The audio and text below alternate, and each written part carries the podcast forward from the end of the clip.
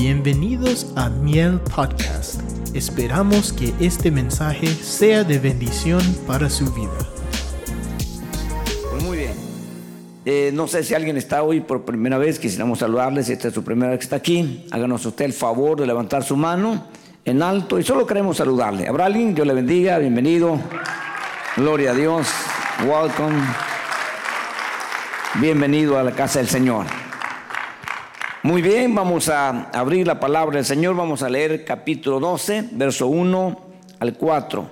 Y vamos a leer, hermanos, lo que aquí está escrito. Y dice en el verso 1, en aquel tiempo, en aquel tiempo, o sea, futuro, se levantará Miguel, el gran príncipe que vela sobre los hijos de tu pueblo. Será un tiempo, está conmigo, ¿verdad? Si no, yo creo que está ahí. Bueno, porque a veces estoy como que están todavía buscándolo, pues si no lo he encontrado, pues léalo ahí más, más rápido. Dice, será un tiempo de angustia, cual nunca hubo desde la existencia de las naciones hasta entonces. Y en ese tiempo tu pueblo será librado, todos los que se encuentren inscritos en el libro.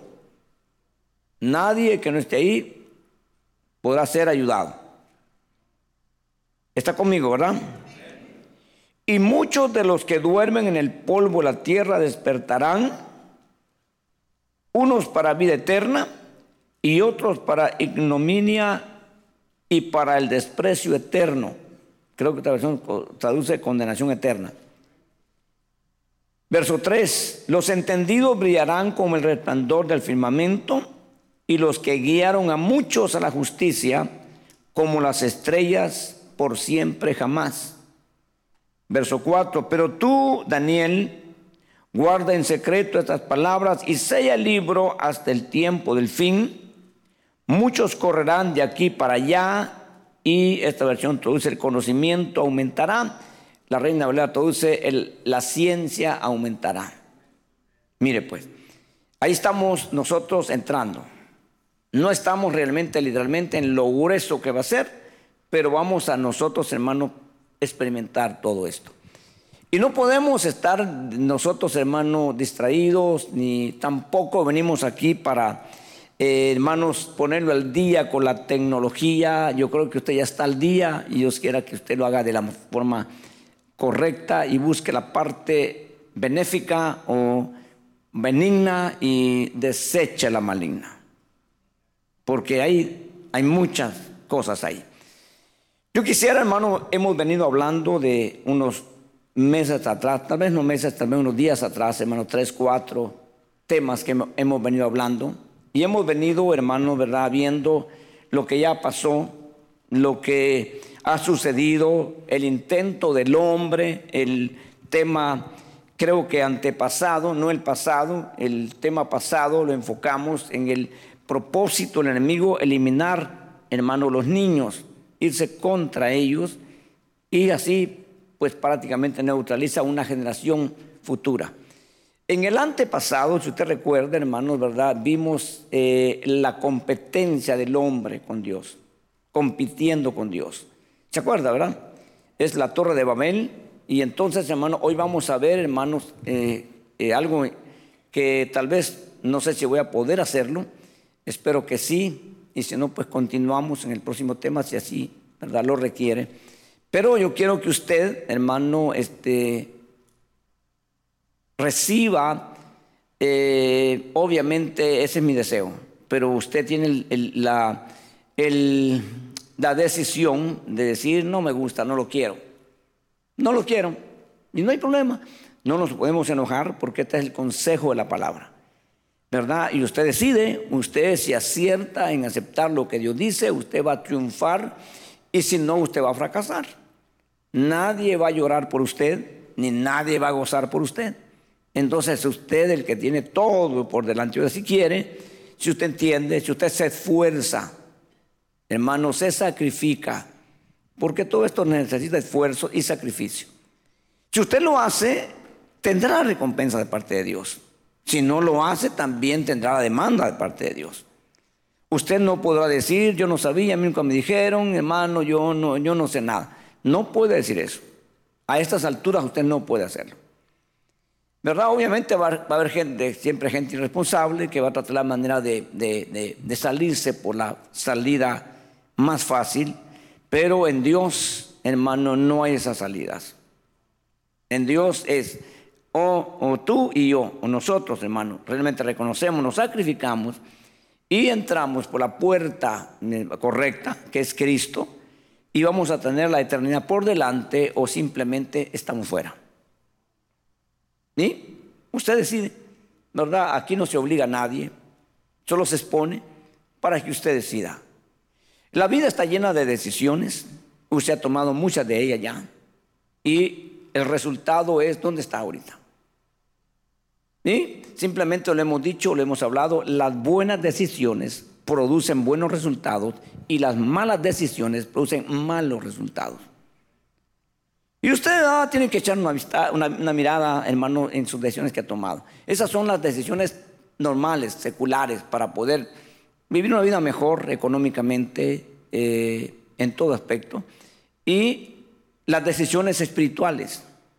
De hecho, usted está aquí por una decisión, lo hemos por una decisión que usted hizo, aceptar a Jesús. Usted decidió aceptarlo. Nadie lo obligó. Y esa decisión lo ha llevado, hermano, a dar paso de obediencia. ¿Verdad? El próximo paso que dio usted en, respecto a su decisión es que usted quiso obedecer lo que le dice, es bautizarse. Ese es un paso de obediencia. Esa no es una decisión, es un paso de obediencia.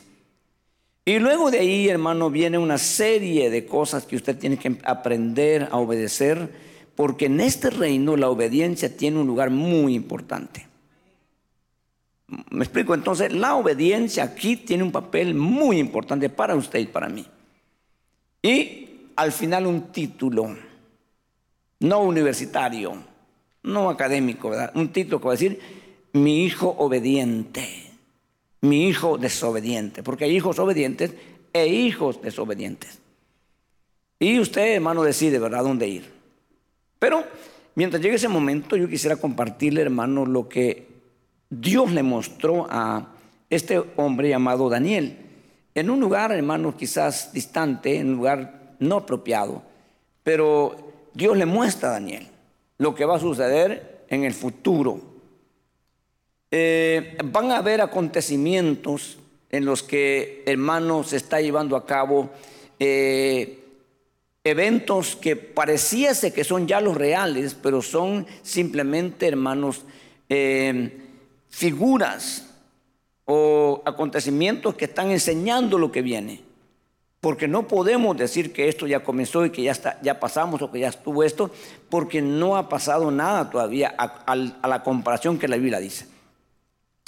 Yo no voy a entrar en el punto escatológico porque no me alcanzaría el tiempo, hermano. Eh, hemos hablado ya, hemos estudiado el libro de Daniel verso por verso y ya hemos visto todo esto. Eh, por ejemplo, mencionando nada más, hermanos, el momento en que eh, este hombre, Antíoco Epifanes, entró a Jerusalén. Hermano, este es un griego, ¿no? Y viene, hermanos, y hace lo que hizo, es, pareciese que es el anticristo, pero no es la figura lo que va a hacer. Lo que hizo, lo que hizo Antíoco, Epifanes, hermano, va a ser prácticamente eh, el anticristo, pero de una escala mayor. Entonces cualquiera que vio en ese momento diría, se está cumpliendo la profecía de Daniel. No, no, no, todavía no. Todavía han pasado muchos años. Hermano, eso es antes de Cristo. Eh, acuérdense que la profecía habla de la muerte del Mesías. ¿Me explico? Y hay que irlo poniendo en su lugar para poder entender más o menos porque es mucho, hermano, y a Daniel el Señor le dijo, no es para tu tiempo, sella y déjalo ahí. Esto es para el tiempo del fin.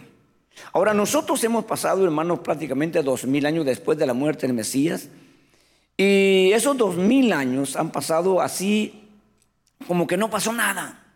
El año mil, el año dos mil, bueno, el año mil hubo una persecución en el año 300 después de Cristo. Parece que, hermanos, iba a desaparecer la iglesia. El, tiempo del oscurantismo, donde se, hermanos, se persiguió y se buscó eliminar toda fe en Cristo. Y no se pudo. La iglesia se fortaleció más. Entonces, hermano, cuando el enemigo vio que no pudo con, ah, de frente, entonces él buscó la forma como unirse, porque ese es el lema de ellos. Si no puedes con tu enemigo, únete a él, porque puede hacer más daño de adentro que de afuera. Entonces, los lemas, hermanos, ellos los toman muy en serio. Y resulta que en el año, hermano, a mediados del año 300, hermano, surgió realmente la iglesia católica. Surgió, hermano, de una forma muy favorable para los cristianos. Ya no se perseguían, ya no se sacrificaban, se les aplaudía y ahora éramos todos cristianos por orden del imperio. Y esa época de ahí, de ese, tiempo, hasta el año 400, 500, hermanos, terriblemente. La iglesia se acomodó, la iglesia se, casi se pierde. Ya no por la persecución. Mire el efecto del lema de ellos. No pudieron frente a frente, ahora se unieron y casi la hacen desaparecer. Y así surgieron, hermanos, muchos años, que no vamos a, le vuelvo a repetir, a entrar de lleno. Pero ahora resulta, hermanos, que hay una palabra a la cual yo quisiera, ¿verdad?, este, detenerme. Y esa palabra es, hermano, eh, lo que vemos en el verso 4 al final, y la ciencia aumentará. O el conocimiento aumentará. ¿Por qué le digo esto? Porque del año, dos, el año cero, o el año primer siglo, hasta el año 1800, 1700 quizás, para ser más exacto, más o menos. Hermano, no había gente que podía tener una mente de poder superarse y lograr cosas. El motor de gasolina, el motor de diésel no, no, existía. Eh, la gente caminaba en caballos, en carretas. Y no había forma, hermanos, los motores de, eh, de la marina eran por vela. Eh, y no había realmente una cosa que pudiéramos decir, hermano, wow, qué interesante. A partir del año 900 empezó, hermano, ya a surgir estas cosas y el hombre empezó a pensar y a descubrir cosas y empezó, hermano, inventaron el, el ferrocarril, por ejemplo, el tren, hermano, que corría 30 kilómetros por hora, la velocidad máxima. Y alguien de los inventores dijo, jamás podremos lograr que el ferrocarril llegue a 40 kilómetros por hora. Es lo que él pensó en ese entonces. Sin embargo, hoy en día el tren más rápido está en China, que alcanza casi 600 millas o kilómetros por hora. Y así hemos ido viendo, hermano, cómo he venido. Y está bien por algunas, de partes, ¿verdad? Cómo la tecnología entró, hermanos, en el área de la medicina. Y qué bueno, hermanos. Yo estaba viendo un programa donde un médico militar está operando a un soldado herido a no sé cuántas millas por el robot, en un robot. Y ahí lo operó a distancia enorme, por millas de millas de distancia, y logró la operación. Está bien, hermano, luego eh, la, eh, industria de la robótica entró, hermanos, al, al, a los militares, eh, a, la agricultura y en todo aspecto. ¿Cómo se sabía antes, hermanos, que iba a llover en la tarde? Por el salir el sol. Y Jesús dijo eso. Vosotros decís, cuando ves el cielo, habrá, habrá tempestad y lluvia, y lo hay. ¿Cómo sabéis discernir las estaciones del tiempo y no conocéis el tiempo en que están viviendo? Dijo Jesús. ¿Por qué le menciono esto? Porque así era antes, hermano, y ahora tenemos que dentro de 22 días va a caer una, tormenta con nosotros. Y efectivamente, tal vez unas horas antes, horas después de lo que dicen, la tormenta viene. Pero se sabe mucho tiempo antes. Entonces, en todos los aspectos, la tecnología ha servido y está bien, ¿verdad? Pero estamos llegando a una etapa donde, hermanos, estamos muy, muy, muy serios. Eh, resulta que ahora, hermanos, ¿verdad? Eh, tanto las compañías, una como la otra, ¿verdad? ha creado hermano, eh, y eso está ahorita yéndose ya, ya, ya, ya, ya está desapareciendo, hermano. Si usted mira las tiendas como Hondipo, Lowe's y todas esas, hermano, están poniendo ya ahora máquinas, usted ya no tiene que hablar con nadie ni, ni pagarle a nadie. Los restaurantes más pequeños, hermano, están haciendo lo mismo y esto va a llegar a un momento muy rápido, muy rápido, a que ya no va a tener usted contacto con nadie. Pero sorprendente lo que dijo unos señores, hermanos, que está metido en esto y, lo dijo así claramente, creo que muchos lo han escuchado ya, que dentro de muy poco, dentro de muy poco, se va a tener casi cero contacto los estudiantes con el maestro. No van a haber personas reales dando clases, porque las personas reales tienen sentimientos y no van a hacer lo que se está diciendo en el sistema. Sin embargo, una computadora no tiene ningún, ningún, ningún, ningún sentimiento ni nada, va a hacer exactamente lo que ellos quieran. Entonces los primeros trabajos que él decía que se van a desaparecer de acá de la tierra es el ser maestro. Porque a los niños se les tiene que enseñar y hay mucha oposición. Muchos maestros están decididos, hermano, a no hacerlo porque están dándose cuenta lo que, lo que viene. Es la preparación de esos pequeñitos, hermano, que ahorita son como esponjas absorbiendo todo, para que llegue el momento en que ellos, hermano, no saben nada de los principios y los valores y todo es mecánico. Está grave. ¿eh? Entonces ellos, ellos eh, hermano, ponen a veces sílabas, o no sílabas, sino, sino frases eh, abreviadas en las que uno, pues a veces no le pone cuidado. Eh, ellos están hablando en inglés el AI, en nosotros en español sería IA. ¿Qué quiere decir el IA para nosotros? Quiere decir eh, inteligencia artificial. Y en inglés es artificial intelligence, ¿verdad? ¿Estamos bien? Ok, eso es las dos cosas que está famosa ahorita metiéndose, hermano, muy, muy profundo. Para eso hay un montón de cosas, hermano, que ellos están poniendo, pero no debemos de asustarnos ni de preocuparnos, hermano, no vamos a parar eso. No vamos a entrar en ayuno y oración para que eso se pare. No, no, no, no vamos a hacerlo. Porque lo que vamos a hacer de ayuno y oración, de búsqueda, es, hermano, cómo me tengo que yo preparar.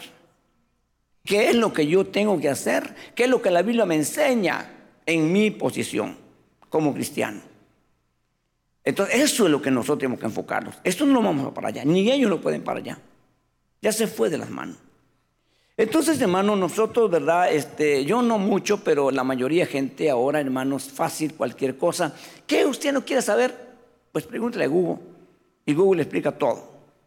Tiene todas las respuestas que usted quiera. Hasta en la Biblia. ¿Quiere un verso usted? Lo pone ahí y ya le aparece la cita y todo.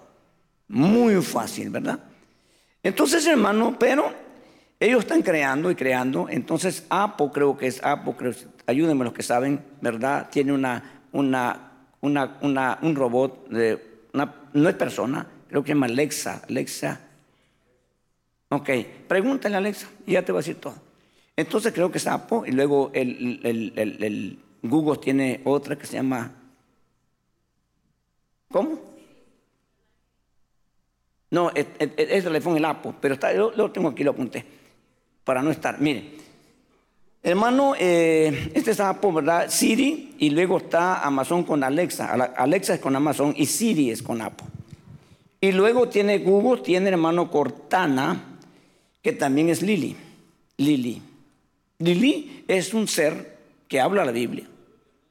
Hermano, terriblemente. Y esa, hermano, es la persona, es lo que está, lo que está construyendo ahorita.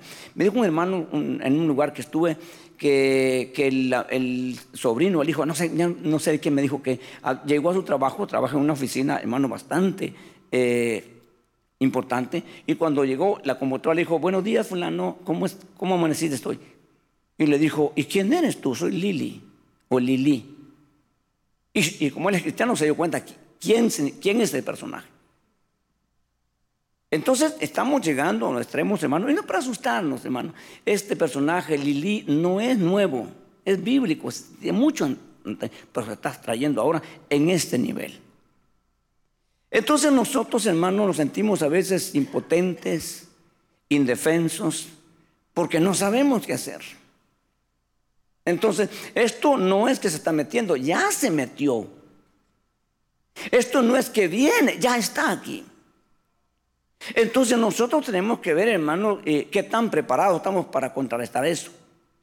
¿Qué vamos a hacer nosotros? ¿Me explico? Hermano, hay cosas que nosotros tenemos que, hermano, conocerlas. Y tenemos que nosotros de esa manera, hermano, ver si es algo que podemos permitir o no podemos permitir. Por ejemplo, cuando, cuando los tres jóvenes llegaron a, Babilonia, hermano, lo primero que hizo el rey fue enséñeles nuestra lengua. Que ellos empiecen a hablar, hermano, eh, la lengua de los caldeos para que puedan nosotros sacarle todo a ellos y ellos puedan ayudarnos. enséñeles. Dijo Daniel, está bien, está bien, yo aprendo el idioma, no hay ningún problema, no me comprometen nada. Pero también le vamos a dar el alimento del rey. Y, Daniel dijo, no, no, espérate, eh, eso sí no. Con el idioma no tenemos problemas, pero con el alimento sí. Y nosotros vamos a tratar la manera de rehusar. No puedo ir directamente con el rey porque no lo voy a lograr. Pero voy a ir con el representante, con el encargado, y voy a hacer un negocio con él. Y primero le dijo, no, no, no, no, no. Le dijo, le, encargado le dijo, ¿sabes qué? Si yo hago eso, el rey se entera, me muela la cabeza. No, este rey no es cualquiera, lo que tú piensas. Aquí no se trata de hacer arreglo. Y le dijo Daniel, no, espérate, no, yo te voy a hacer, te voy a hacer una propuesta. Solo 10 días. Mira, arrígate por 10 días. Cómete tú la comida, regálasela a quien quiera. Y por 10 días nosotros vamos a comer legumbres y vamos a ver la apariencia de ellos y la de nosotros. Se quedó pensando, dijo, bueno, pues 10 días no hay problema. Y en 10 días mostró, hermanos, más color, más fuerza y más inteligencia. Y de ahí para allá ya no se sabe cuánto tiempo se comió la comida el hombre o la regó, lo vendió. Todo cambió. Entonces tenemos que estar nosotros pendientes, hermano. Ahora, yo quiero hablarle a usted en el nombre del Señor, de acuerdo a la palabra, cuáles son las armas ¿Cuáles son las cosas que nosotros tenemos?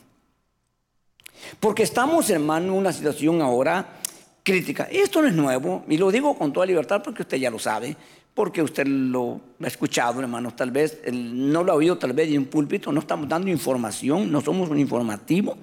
Somos una, una entidad, hermano, que tenemos que estar preparados. Y eso es lo que yo voy a tratar de hacer lo máximo que pueda. Entonces, yo no tengo conocimiento, yo no soy una persona tecnológica, yo no soy una persona bien eh, metido en eso porque desde el principio yo, hermano, me di cuenta cómo consume eso y cómo afecta eso. Yo aquí, hermano, hacíamos la contabilidad de la iglesia cuando comenzamos a mano, unos libros que venden para eso especialmente, hermano, y ahí lo llevamos también, no hay problema. Pero de repente apareció, hermano, por ahí el, eh, las computadoras eran en los 90, principios de los 90 era raro tener una computadora una. En los 80, 90 era difícil, solo gente que tenía dinero, eran muy caras. Y recuerdo que un hermano dijo, hermano, te vendo mi computadora para que la uses en la iglesia en Los Ángeles. ¿Cuánto quieres, hermano? Pues 350 dólares.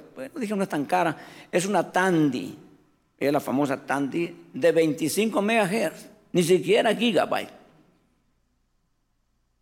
¿Me explico? Que había que aprenderle, esperarse, y aparecía la pantalla blanco y negro, ni a colores.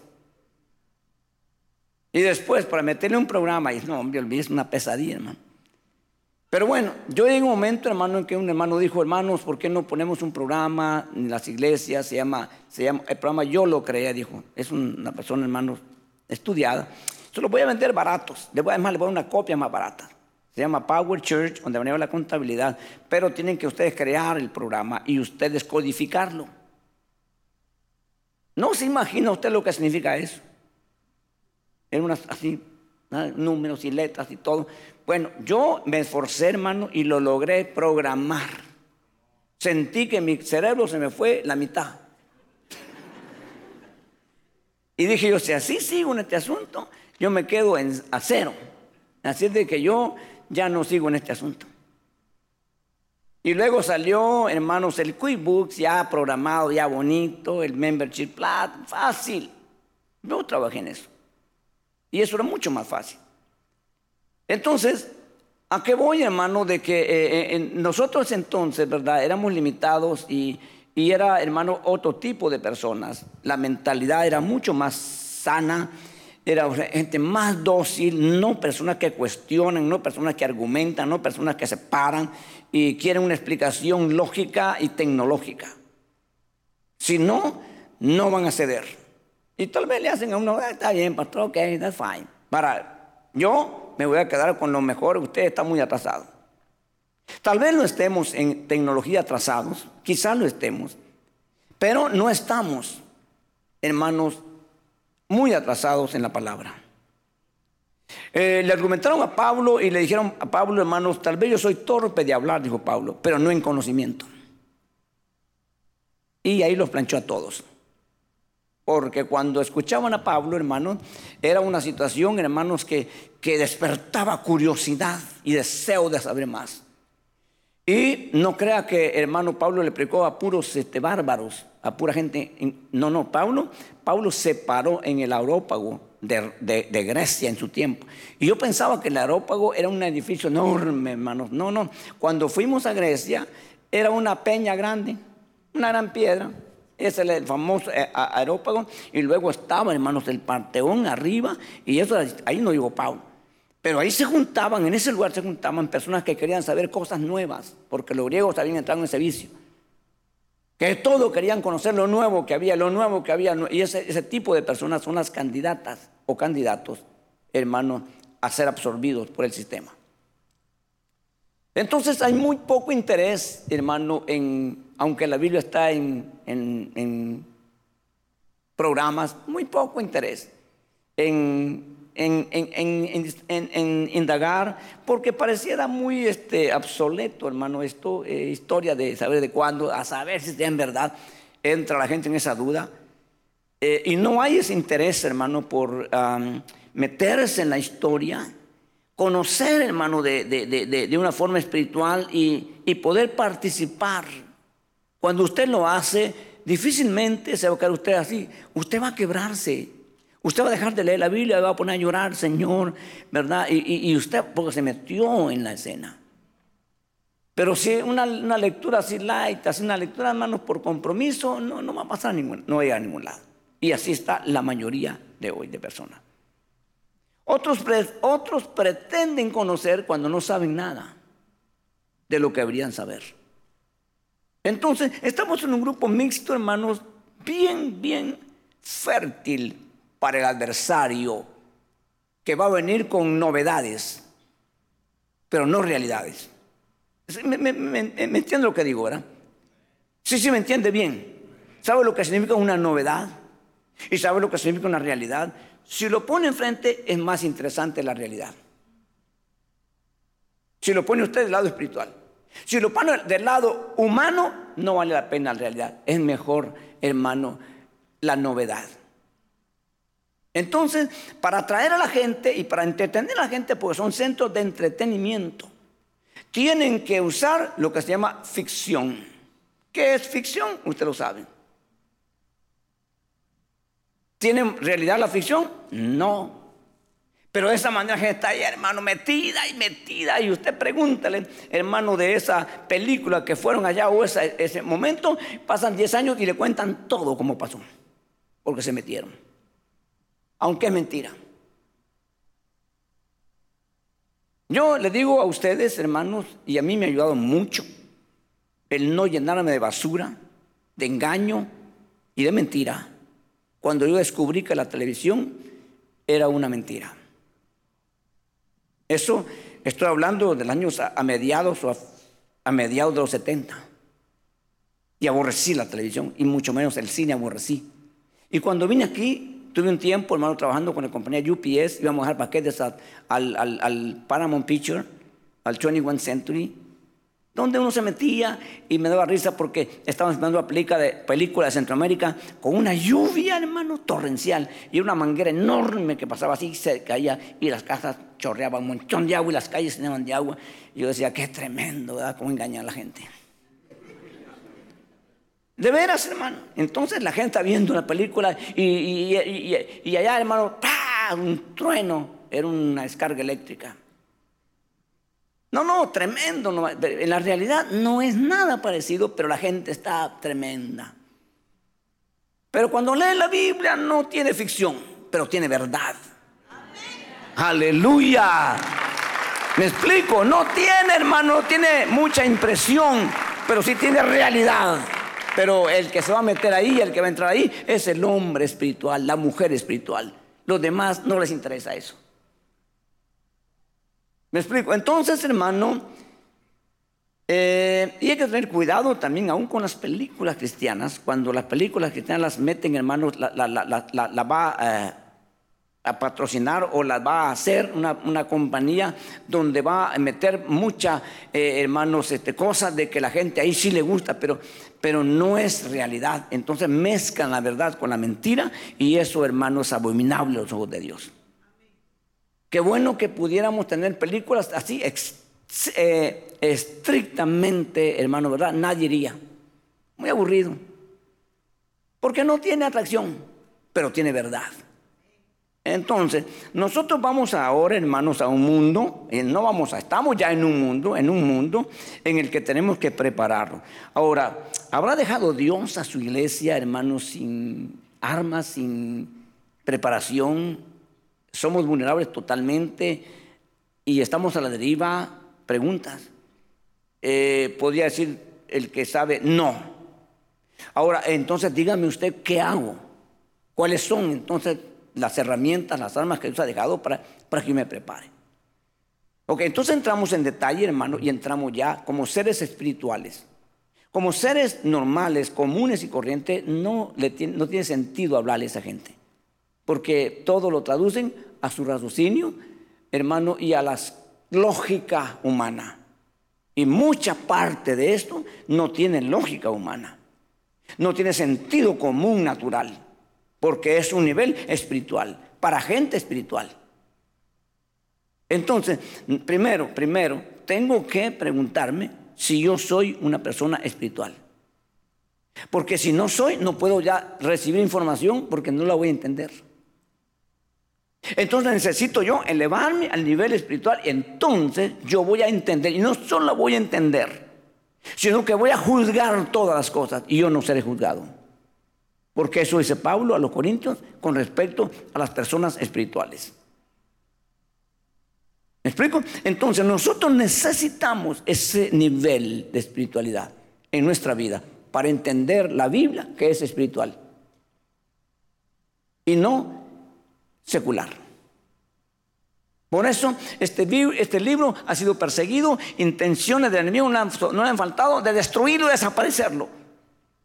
Y aunque usted no entienda la Biblia, léala, léala, léala, léala, léala, léala, léala, y va a ver usted el efecto de esa palabra en su vida. Aunque no lo entienda, aunque su razón no lo procese, pero su corazón lo entenderá. Su espíritu, hermano, será afectado para bien. Aleluya, aleluya. Pero cuesta procesar eso cuando estamos en un nivel de carnales. Es más, ¿sabe cuál es lo más fácil? Dejarla. Restar importancia. Porque no es atractivo. Porque no es entendible. Y entonces en este verso que, que leímos, hermano, nos damos cuenta que aquí hay grupos, tanto en la vida como en la muerte. Si usted está, consciente, ¿verdad? Lo que leímos ahora.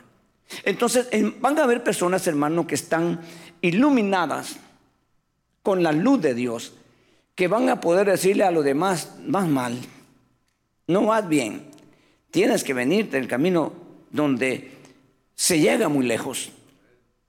¿Me explico? Entonces, hermano, esos consejos y esas influencias espirituales son tan importantes en nuestra vida. Y, usted va a entender lo que voy a decir, es la parte diestra.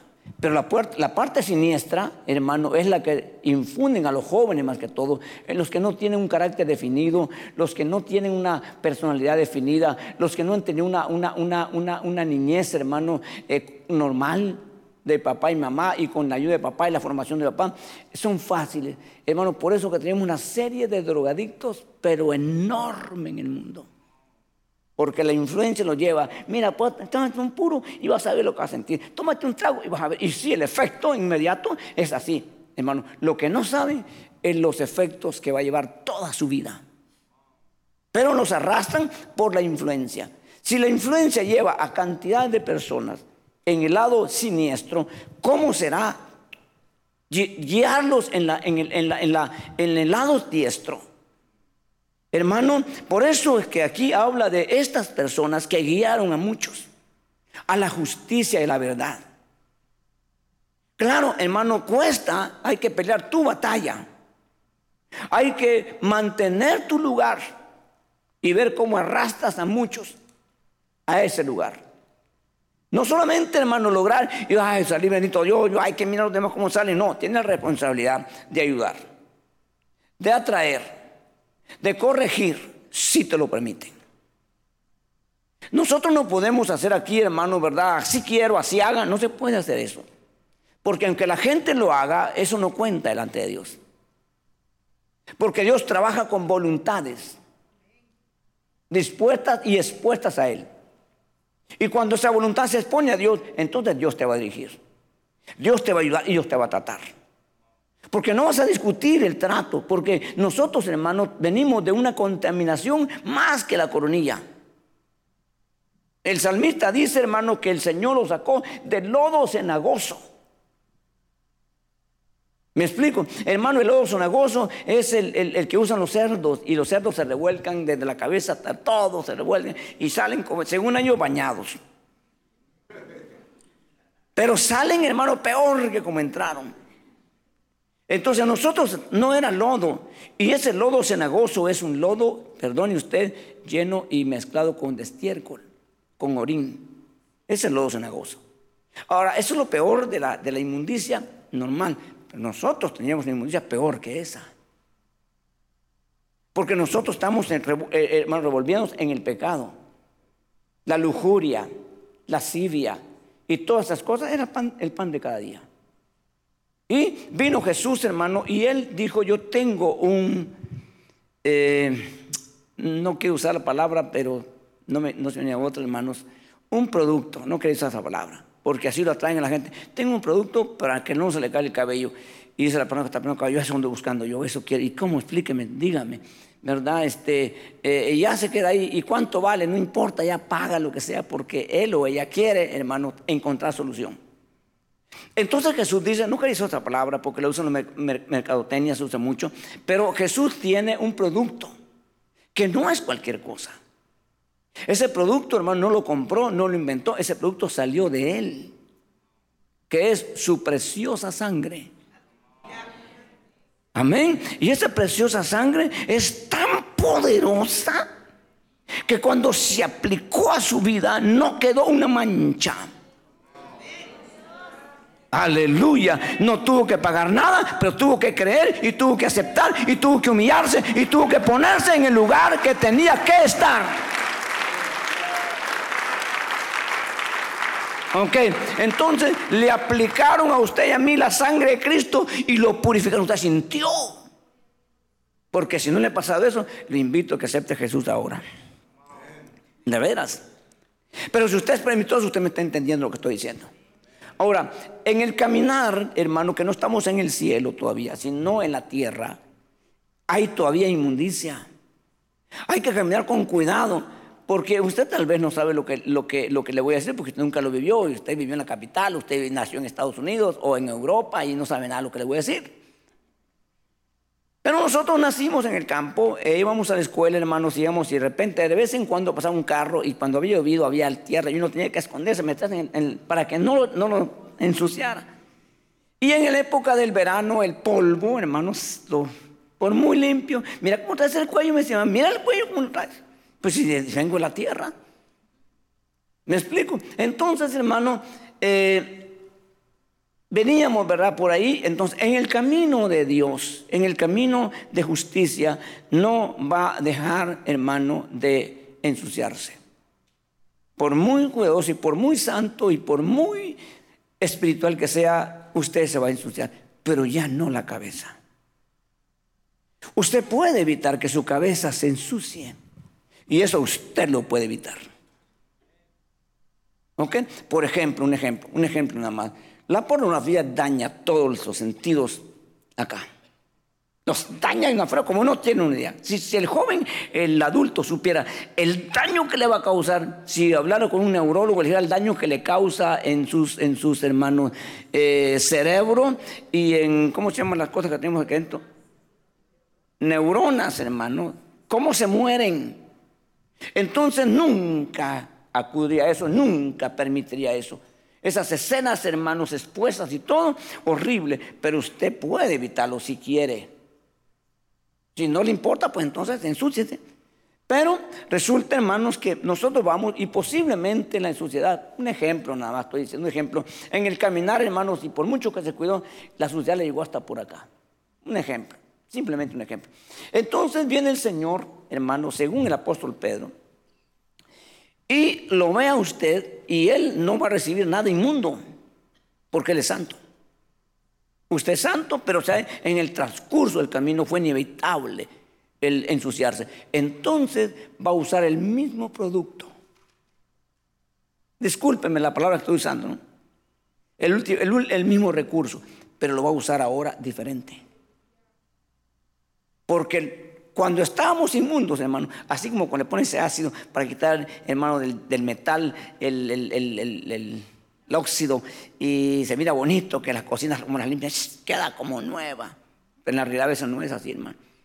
Pero eso tuvo que, eh, un ejemplo nada más, lo que uso primero. Pero ahora, después de caminar, después de, tener usted cuidado, se ensució. Entonces dice Pedro que la sangre de Cristo le es rociada. Ya no es aplicada así, es rociada para la última purificación. Nosotros, como personas no judías, no entendemos el proceso de purificación los baños rituales y todo lo que pasaba un judío para purificarse. No castigamos ni, ni, supimos de eso. Pero era una señal de cómo iba a ser, hermano, ¿verdad? la purificación en este tiempo para nosotros. Pero resulta, hermano, dejando a un, lado esto, resulta que tenemos ahora, hermano, el problema, hermano, con este asunto que viene, no que viene, ya está aquí, pero que está desarrollándose de una forma tremenda. Y yo no sé qué va, a pasar mañana. Ni usted tampoco, pero tiene que estar usted consciente de que estamos en un mundo, hermano, que ya se le fue la mano. Ustedes quizás, y deben de saber más que yo, porque están quizás más con más facilidad del idioma y del estudio y mucho más, hermano, pero hay uno de estos señores que estuvo metido en esto, hermano, y estuvo con Google y acaba de renunciar hace poco y dijo, ¿sabes qué? Yo me arrepiento y yo no quiero seguir más en este asunto porque esto ya se fue de las manos. Esa sabe mucho más que nosotros a dónde va la cosa.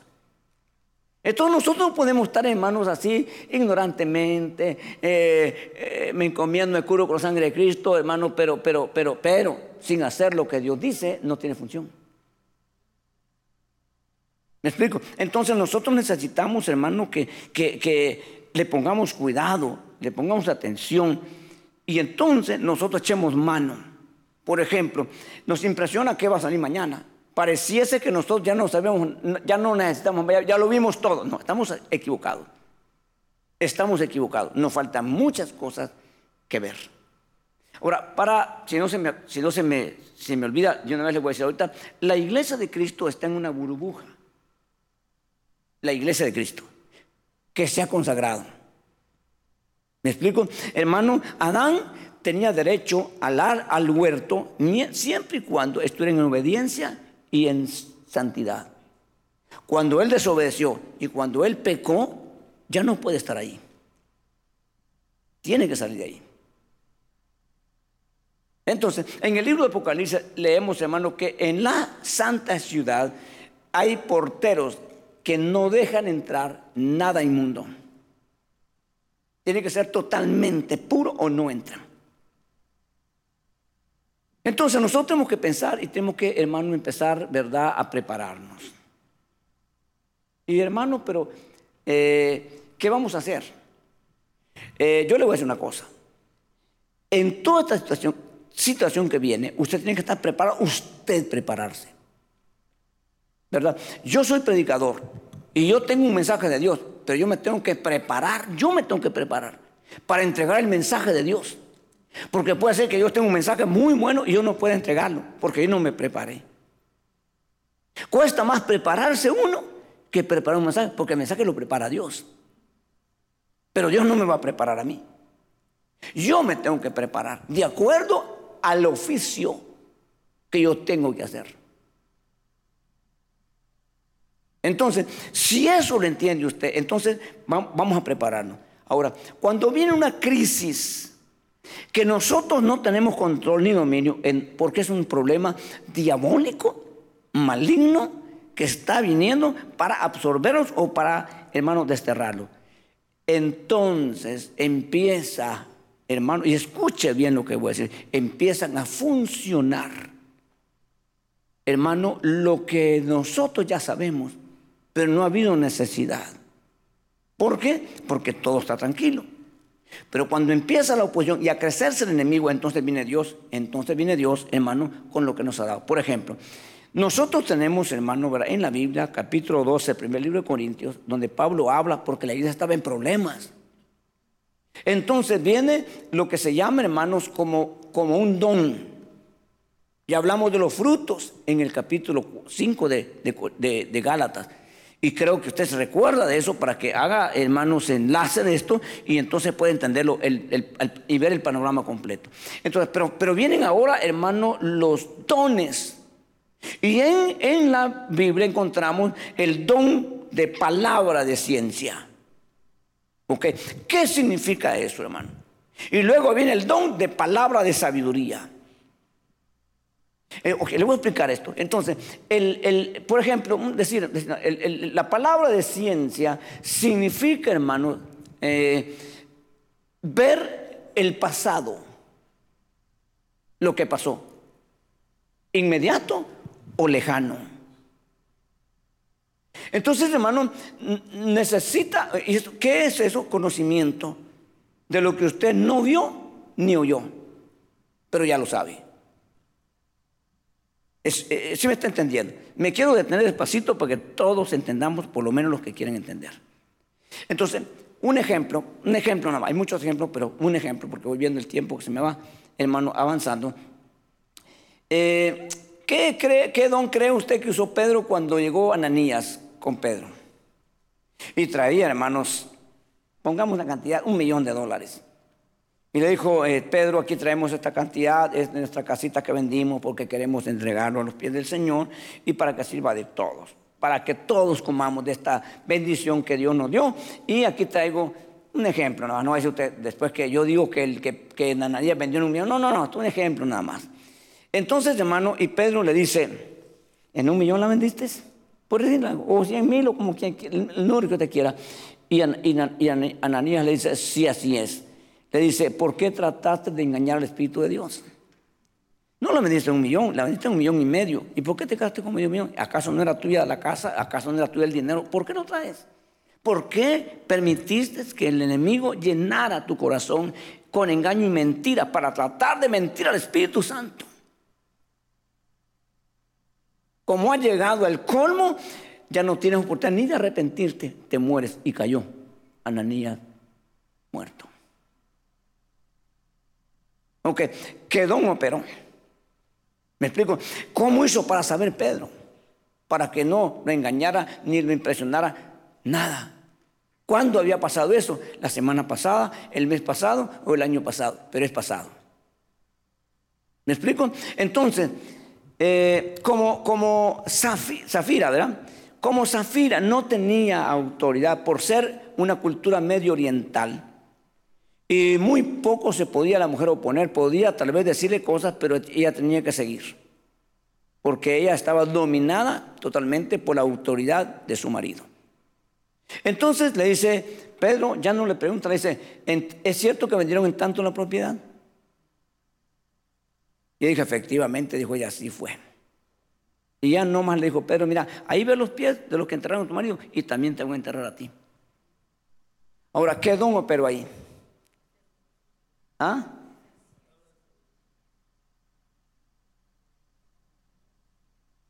Ayúdeme, no lo chante que usted. ¿Ah? Mire, por, eso es importante que estamos aquí. Ningún don. Ningún, ya no sabía pues. Entonces el conocimiento. Ella tenía conocimiento.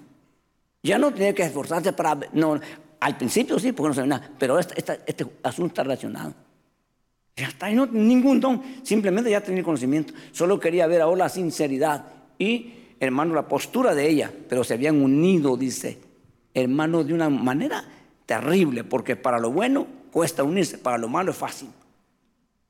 Entonces, cuando yo voy a saber, si yo me entero por ahí que usted ha tenido una tragedia y está aquí arrodillado llorando, su dolor, su tremenda, hermanos, problema que tuvo y yo, yo ya, ya me di cuenta y yo quiero orar por usted. Yo también estoy conmovido al verlo a usted.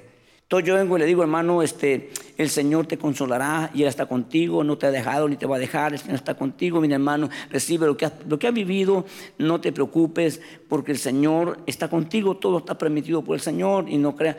Entonces, hermano, yo no estoy discerniendo ni usando ningún don, yo estoy usando el conocimiento que yo tengo de esta persona en lo que está pasando. Y no tengo que, porque si yo vengo, Señor me ha revelado que tú tienes un problema, eso está común hoy. Hermano, de Carrano, que el americano, Peter, no sé cómo se llamaba, americano, en inglés, hermano, entraba, tú mujer que vienes, que has, perdido a tu hijo, pam, la gente se desplomaba. ¿Y cómo? Ese Dios. No, en la puerta tenía eh, entrevistando. ¿Y usted por qué viene? Porque se me, murió mi hijo. Este, allá va una señora de, rojo que se murió su hijo y aquel estaba esperando. Cuando lo descubrieron, se acabó. Eso no se puede. Eso es un fraude. Y así vamos a ver ahora. Y eso hace que la gente ahora ya no le crea a nadie. Que la gente esté ahora, hermano, no, pues ya me bajaron la primera vez a ver qué me quieren. ¿Me entiende? No se puede. Entonces, si yo vengo y le digo, yo hermano, mira, Dios me muestra que tú has tenido un problema, no lo sé, ese es un don que está operando. Yo no sabía. Y le dije las palabras que necesitaba oír, hermano, y la persona se tiró al piso. ¿Por qué? Porque es Dios usándome. Yo no sabía. Después me enteré, tremendo, yo mismo me quedé impresionado. ¿Por qué? Porque Dios mostró eso. Esa es lo que Dios está queriendo desarrollar y está permitiendo esto para que tú entres a esta, dimensión. No con el IA o el EAI. No, no, no. todo eso es artificial. Eh, es parecido, pero es espiritual este asunto. Esto no es artificial, esto es espiritual. Entienda eso, haga la diferencia y usted se va a dar cuenta lo que estoy diciendo. Entonces, hermano, esto es importante para nosotros. Porque esto va a llevarme, hermano, a un crecimiento, a un desarrollo. Ok, entonces, hermano, resulta que cuando nosotros miramos el futuro, ni estamos, quizás ni vamos a estar, pero estamos viendo lo que viene. ¿Cuántas veces Dios ha mostrado lo que viene, hermano? A veces por temor no lo decimos, porque tenemos temor de, equivocarnos, pues tenemos temor de decir lo que Dios no dice. Pues hay que levantarse espiritualmente y entonces no habrá problema, porque tú sabes que lo está diciendo no es tuyo, es de Dios. Entonces, cuando tú dices lo que viene en el futuro para advertir, para prevenir, para preparar a la gente, entonces estás usando la otra palabra de sabiduría que es lo que viene en el futuro. Y eso puede ser tomado, como una profecía. Estás profetizando lo que vendrá. Y esto no se puede manipular por intenciones, ni por deseo, ni por nada. Tiene que ser netamente el Espíritu de Dios. Creo yo que cuando, cuando Daniel empezó a hablar de esta forma, hermanos, Daniel se quedó sorprendido. Porque él estaba hablando algo que él no se imaginaba, ni sabía, ni supo, porque fueron muchos años después. Todavía no se ha cumplido la palabra de la desolación desoladora que va a pasar en Israel, literalmente con el anticristo. Ok, entonces hermano, estamos ahora con el, con el, con el, con el futuro. ¿Habrá algún ejemplo en la Biblia? Sí. ¿Cuál? Muchos. Le voy a dar uno y le dejo de tarea para que usted lo busque. Pero uno de ellos, hermano, Pablo estaba, hermanos, en una situación en su deseo y su anhelo de ganar a los judíos para Cristo. Entonces está en una región cercana a Israel y la intención de Pablo es ir a Israel. Llega un profeta llamado Agabo y lo va a visitar. De repente está un cinto ahí, hermano, puesto que Agabo no sabe de quién es. Se lo, lo, toma Agabo y dice, así harán con el dueño de este cinto, lo atarán y, hermano, ¿me explico? Entonces, eh, sabía Agabo, no, no, ni siquiera, ni siquiera ha visto a Pablo ni lo había saludado. Pero ya vino una palabra de sabiduría como profecía de lo que viene para ese individuo. Cuando Pablo lo oyó, dijo, ah, yo soy. No dijo Pablo, ah, no, no, yo soy. Y cuando los hermanos lo oyeron, dice que se unieron en oración y le rogaron a Pablo que no fuera a Jerusalén. Porque ellos sabían que Agabo era un profeta genuino y que lo que había dicho iba a suceder. Esa es la credibilidad que no podemos perder los ministros. ¿Cuántos ministros ha perdido la credibilidad? Ya no se le cree, hermano, porque ya se equivocó tantas veces. Podemos equivocarnos, pero no cada rato. No abiertamente. Eso es un deber de nosotros. Hermano, si no tenemos nada que decir, caemos la boca.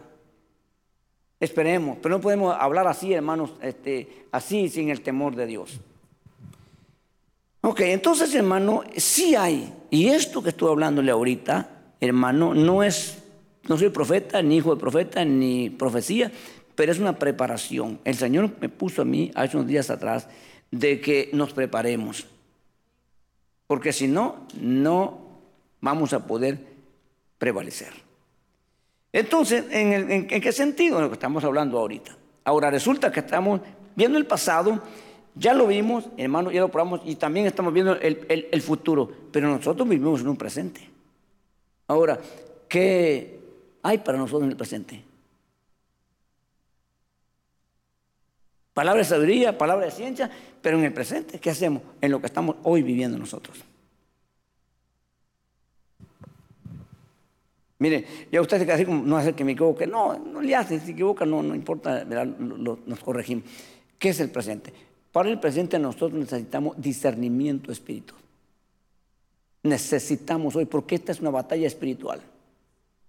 Aquí no vamos a prevalecer con el iPhone último que ha salido. Aquí vamos a prevalecer con el sistema, hermanos, que, está usando el mundo. Ellos están echando manos de ese recurso. Ellos tienen, hermanos, hoy de confrontar a Dios, de, ir de frente contra Dios. Ellos dicen que Dios no existe, que todo es creado por la, por la hermano, este, evolución, por eh, las, las, cosas que han pasado. Hablan mucho del Big, Big Bang, Big Bang, ¿verdad? Hermano, que eso fue el golpe que empezó a crear todo. Eh, bueno, muchas cosas se topan con que eh, no, ya no pueden pasar porque no pueden negar la existencia de un Dios. Entre esos científicos hay cristianos que les prueban. No puedes decir, no puedes engañar, no puedes mentir. No, aquí hay un creador. No crea que todos son malignos. Hay unos que de plano están hermanos ahí. Algunos han tenido que retirarse porque los han señalado. Entonces nosotros necesitamos hoy más que nunca, hermanos, discernir. ¿Y cómo se puede discernir? ¿Qué significa discernir? La palabra discernir es saber, conocer. Pero ¿cómo hacemos? Esa es la pregunta. ¿Qué hacemos, hermano? ¿Por dónde em-, empezamos? Ahora, la Biblia dice, y Juan dice una palabra muy clave. Y dice Juan, probar los espíritus. Hermano, oiga, esto, esto está en la Biblia. Yo no, le estoy dando los versos, pero está ahí. Probar los espíritus si son de Dios o no. Porque muchos falsos cristos han surgido en el, en el año primer siglo. Y estamos en el 21, ya pasaron 20 siglos. ¿Cómo cree usted que está el diablo hoy con respecto a la sofisticación o sofisticado? ¿Cómo cree que está con la tecnología? Todo esto, hermano, yo creo que ahorita ya están recibiendo información directamente de las tinieblas y de demonios y de todo esto. Esto ya no puede ser normal en el hombre, hermano, porque están llegando los científicos a muy lejos. Yo creo que usted lo sabe. No tengo pena de decirlo porque usted lo sabe. Esto no es novedad, usted lo sabe. Ahora, ¿sabe dónde hasta no están llegando, y eso se, escucha, ya, ya, ya, no, ya, se oculta, hermano, a introducirse en el cerebro, en la masa encefálica, y luego meterse, hermano, más allá, para saber qué está usted pensando. Eso ya lo hicieron. Eso no es que lo están viendo si ya lo hicieron. Ahora están viendo cómo traducen las palabras, los pensamientos en palabras. Ellos dicen para que un cuadripléjico le diga a su esposa que la ama y que la necesita. Y entonces para que un hijo le se comunique con la mamá y le diga cómo se encuentra. Es el, el gancho de ellos. Pero están llegando hasta ese punto ya. Y esto no va a parar ahí. Entonces, ¿qué están haciendo? Lo que por don Jesús dijo a los fariseos, ¿por qué maquináis en vuestros corazones y en vuestras mentes? Y se quedaron sorprendidos porque impresiona eso. Cuando Jesús le decía, ustedes piensan esto, ustedes dicen eso sin palabras.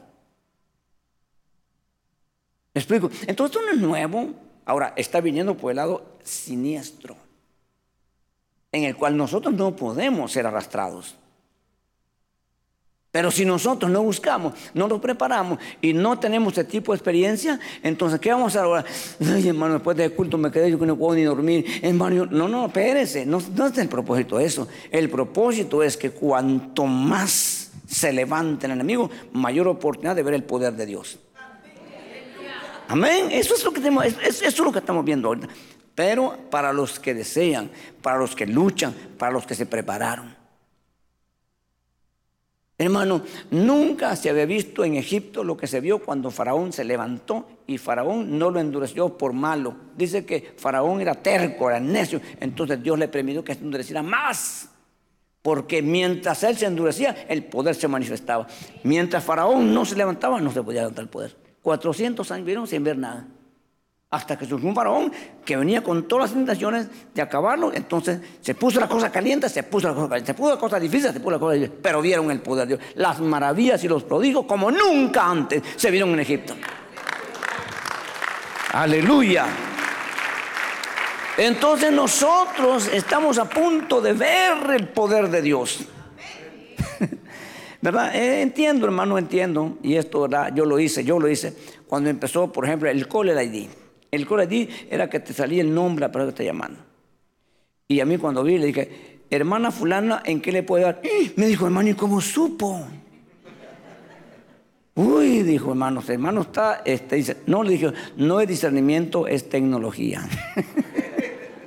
Ahí decía fulano de tal. ¿Me explico? Que hasta el día de hoy se saben. ¿Me explico? Entonces, hermano, nosotros tenemos que prepararnos estar preparados. Porque va a usar Dios cualquier cosa que nos beneficie y nos ayude. Pero no va a ayudar Dios ni al carnal ni al impío. Entonces tenemos que nosotros salir de ese círculo si es que estamos. Si no estamos, entonces está usted en el círculo de los santos, no se mueva. No importa que se derrumbe hasta el piso donde usted está parado. Se puede derribar el piso, pero usted no lo está sosteniendo un piso, lo está sosteniendo Dios con su poder. Amén. Ahora, tiene que estar usted en ese nivel. Si se cae, pues el piso donde estoy, no importa. Si puede sostener el globo Dios que pesa tanto, contiene yo que pesa unas cuantas libras. ¿Me explico? Pero, pero otra vez tiene que estar en ese nivel. Y la invitación ahora es para que subamos al monte. No nos quedemos en el valle, en la cefela. No, no, subamos al monte. Ahora, hermano, es que yo no puedo. ¿Me entiende? No, entonces porque usted físicamente no se ha ejercitado. Yo he hecho, yo he hecho tres veces el viaje al monte Sinaí, tres veces. Y cuando voy le digo, ¿quieres subir? Sí, hermano, es una experiencia bonita.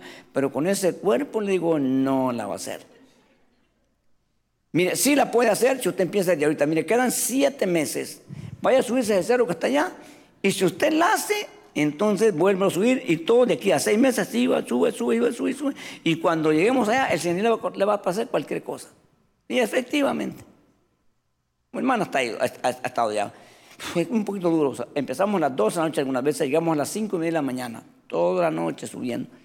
No es fácil, pero necesita un entrenamiento, físicamente hablando.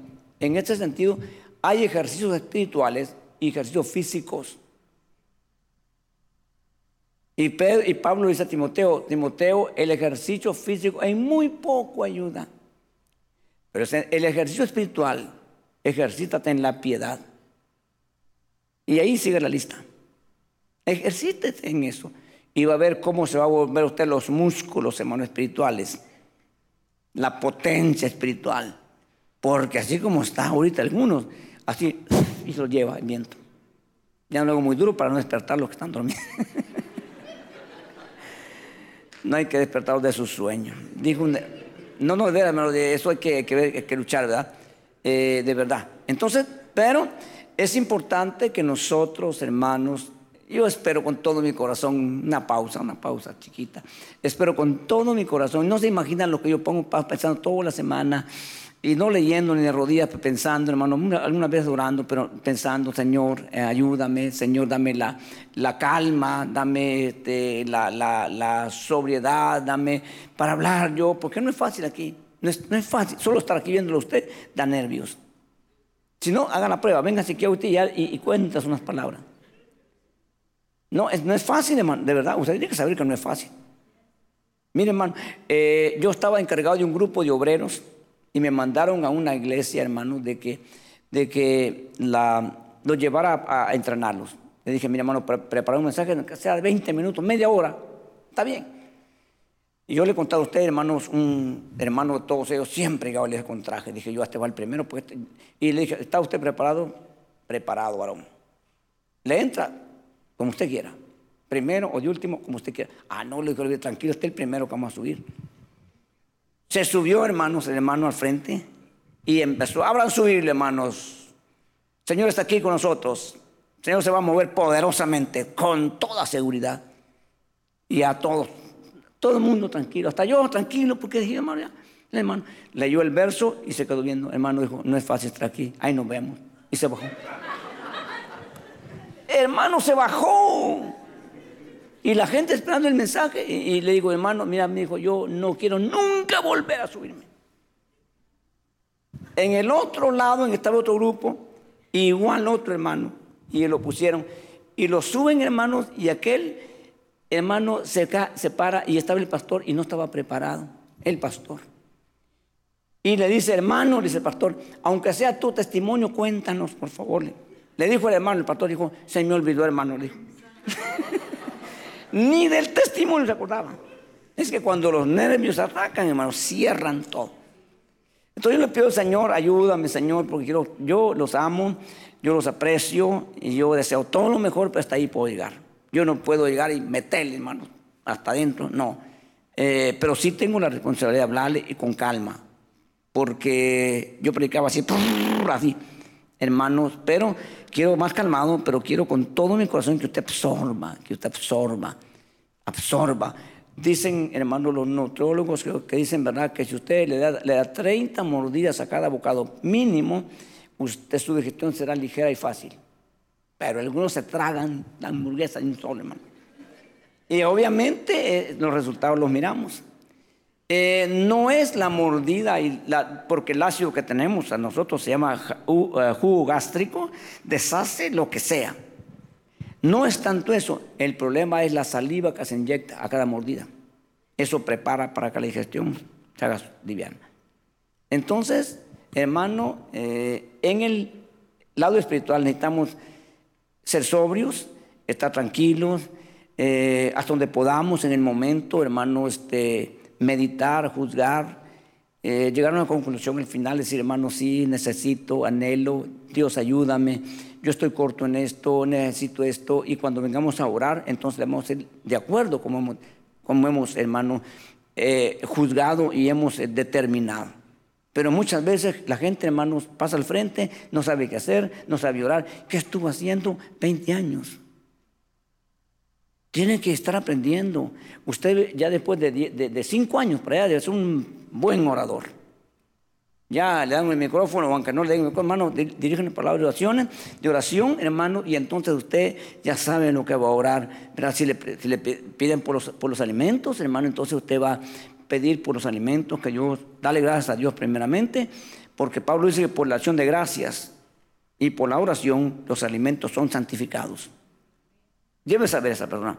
¿Verdad? Y debe saber, hermano, la necesidad, hermano, hay una necesidad, una necesidad de una enfermedad, entonces usted tiene que, ¿verdad?, centrarse su oración en pedir por la sanidad, porque es el momento, ya la oportunidad que le han dado, entonces tiene que tener usted, hermanos, conocimiento bíblico y decir, por lo menos, decir, Señor, tu palabra dice que por tu llaga fuimos sanados, tu palabra dice también, Señor, que si nos unimos dos o tres en, en una necesidad y nos ponemos de acuerdo, tú lo harías. Hoy nos ponemos eh, en unidad, cuatro o cinco hermanos, que estamos aquí pidiendo para que el hermano hermano fulano, la hermana fulana, Señor, pueda ser tratada, sanada por tu poder. Me explico, si está ausente. Pero si está presente y traen al enfermo, Señor, entonces yo, dice tu palabra, Señor, que pondríamos las manos sobre los enfermos y esto sanaría. ¿Me explico? Tiene que haber una, hermano, dirección correcta de una persona que ya sabe qué hacer. No que pone a reprender demonios, hermano, y, y la persona es una enfermedad que tiene. Quizás puede tener demonios, si yo lo dije está bien, ¿verdad? Pero, hermano, es que hay, que hay que centrarse. Entonces, después de un mensaje, ¿verdad? Dile, Señor, he oído tu palabra, hoy nos has hablado de este aspecto, yo necesito que tú me ayudes, ayúdeme a preparar, yo no estoy preparado, que de este día haya una preparación en mi vida. Desde este día yo me decido, Señor, a caminar por el camino correcto. Yo renuncio a las cosas que yo sé, Señor, que te, te ofenden y que no me ayudan. Entonces yo renuncio y no importa lo que pasa, yo ahora, Señor, termino con esta amistad, termino con este problema, termino con este proyecto porque yo quiero agradarte, porque yo quiero ser preparado por ti. Esas oraciones las toma muy en cuenta Dios. Y se producen los cambios, las transformaciones en las personas. Pero si somos, hermano, eh, gente como dijo Cristo el capítulo 7 de Mateo, que van a repeticiones, repitiendo cosas que sin sentido, entonces pues no nos sorprendamos a dónde vamos a terminar. Hermano, y cuando venga lo eso, no sabremos qué hacer. No sabremos qué hacer. Entonces, la tecnología está usándose, hermano, de una forma fea. Y no crea que las iglesias son, y tal vez con el respeto y el perdón de las hermanas, hermano, han habido personas aquí, y, hay personas aquí, hermano, afectadas por personas, hermano, que no sabemos realmente quién es. Es decir, no podemos llevar una corte porque el juez no va, a, no va a poner una prueba, no la tenemos. Pero sí podemos decirle a Dios, encárgate de esa persona. Tú puedes enmudecer a esa persona. Tú puedes, hermano, eh, inutilizar porque está haciendo obras malignas contra tu iglesia. Y de hecho, esta oración hacemos al Señor, ¿verdad? Que Dios intervenga, que Dios manifieste, hermanos. Hay cosas graves y que se pueden, hermano, hacer, ¿verdad? Y, de hecho lo creemos así. Hermano, yo no quiero volver al tema porque estoy tratando de cubrirlo todo, pero hay muchas cosas, hermano, tremendas. Están, están haciendo, ¿sabe usted lo que es un montaje? ¿Cuántos saben lo que es un montaje? Levante la mano los que saben que es un montaje. Muy pocos, ¿verdad? No saben qué es eso. Eh, un montaje es ponerle una foto suya, hermanos, eh, eh, que no tiene nada que ver y montarla ahí, pero se mira que es un montaje. No es correcto. Pero hoy ya no hacen montajes. Ahora injertan su cara en el cuerpo de otra persona y lo hacen usted en bikini, hermana bailando y, su cara. ¡Eh, la hermana mía dónde anda! Miren hermano, ¿dónde anda? Y no es usted. Le pusieron la cara. Eso es la tecnología ahora. Lo que era para laboratorios antes, ahora lo tienen en un smartphone. Lo puedes desde ahí. ¿Me explico? Hermano, estamos en situaciones, hermano, ahora críticas. Pero Dios no se ha dormido. Dios no ha descuidado a su iglesia. Dios tiene el control, el dominio y el poder sobre todas las cosas creídas, creadas o por crearse. Dios tiene ese poder. ¿Ok? Y dice la Biblia, eso que están, como decía mi papá, tiran la piedra y esconden la mano. Decía, significa hermano que hacen lo que hacen y se hacen como que no pasó nada. Ya te dio Dios. Y dice su palabra que no hay nada oculto bajo el cielo que no se manifieste. Te manifestarás tarde o temprano y saldrá luz tus hechos inicuos que estás haciendo, quien seas. Y no te escaparás de Dios, porque este es su cuerpo, esta es su iglesia. produce dolor a madres, a esposas. Y piensas que queda así listo, estás equivocado. La mano de Dios será sobre ti, quien seas, donde quiera que estés. Tenemos nosotros a alguien que vela por nosotros y que está por nosotros. No somos hoja al viento. No estamos a la deriva. No estamos abandonados. Tenemos a alguien que vela por su pueblo. No se dormirá ni se adormecerá, dice el que guarda a Israel. Y nosotros somos el Israel de Dios. Gloria a Dios. Quisiera seguir más, hermano, por el tiempo está. Yo quisiera dejar un, ratito de, oración que nosotros, hermanos, le pidamos a Dios y que nos juntamos acá, hermano, para que pidamos que el Señor nos ayude. Pidámosle al Señor que nos ayude, que podamos salir adelante, que podamos surgir, hermanos, en su nombre. ¿Quiere usted venir aquí al frente, hermano, hermana? ¿Quiere pararse de pie aquí y pedirle al Señor que le ayude, que le prepare? Eh, ¿Tiene usted cosas que renunciar, que dejar? Déjelas hoy, hoy más que nunca. Déjelas, abandónelas. Como dice Isaías, abandone el impío su camino y vuélvase a Dios su creador. Volvámonos, volvámonos. El Señor está cerca, el Señor está próximo a venir. Y su iglesia debe estar preparada para ese día. Debemos de estar preparados para ese día glorioso que está próximo. No, no, no falta mucho tiempo, hermanos. Todas las cosas enseñan de que el Señor viene pronto. Viene por su iglesia, por su novia, por su cuerpo. Acérquese, acérquese aquí. Los que quieren acercarse, vénganse, vénganse, hermano. Vamos a hacer una oración esta tarde. En el nombre de Jesús. Gracias por entonar a Miel Podcast. Para escuchar más mensajes como este, visítanos en YouTube, Iglesia de Cristo Miel AV.